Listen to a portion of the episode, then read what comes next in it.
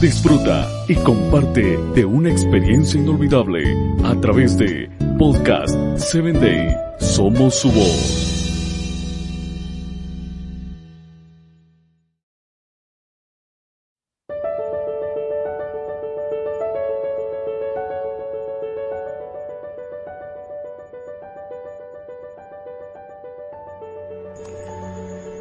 Soy tu amigo Samuel Alcántara y quiero darte la bienvenida a tu espacio Personas Efectivas. También quiero invitarte a que me escuches por Spotify.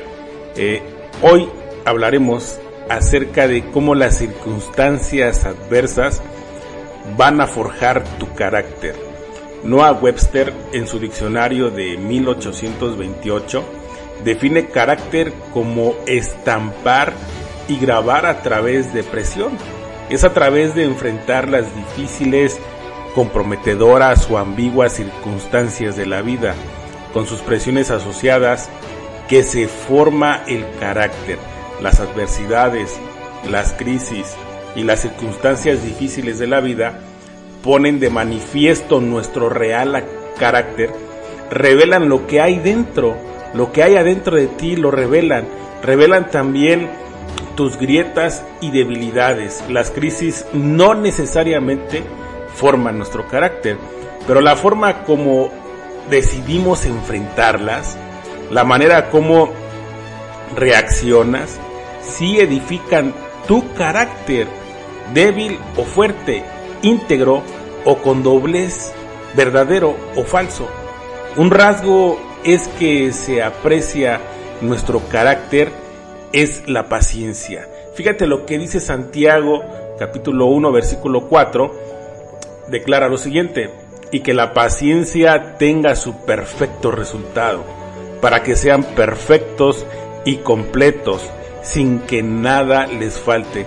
Desarrollar paciencia, déjame decirte que es desarrollar tu carácter.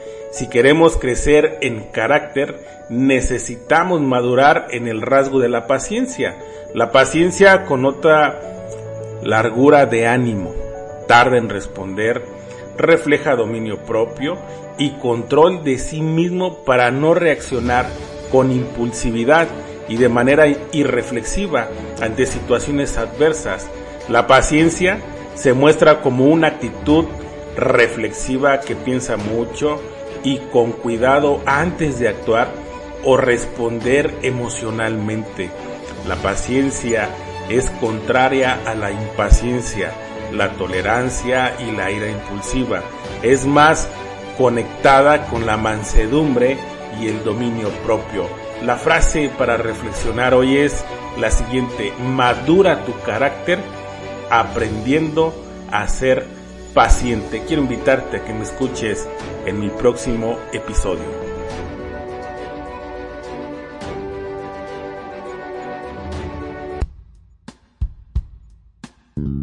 Síguenos en www.podcast7day.com. Hasta el próximo episodio.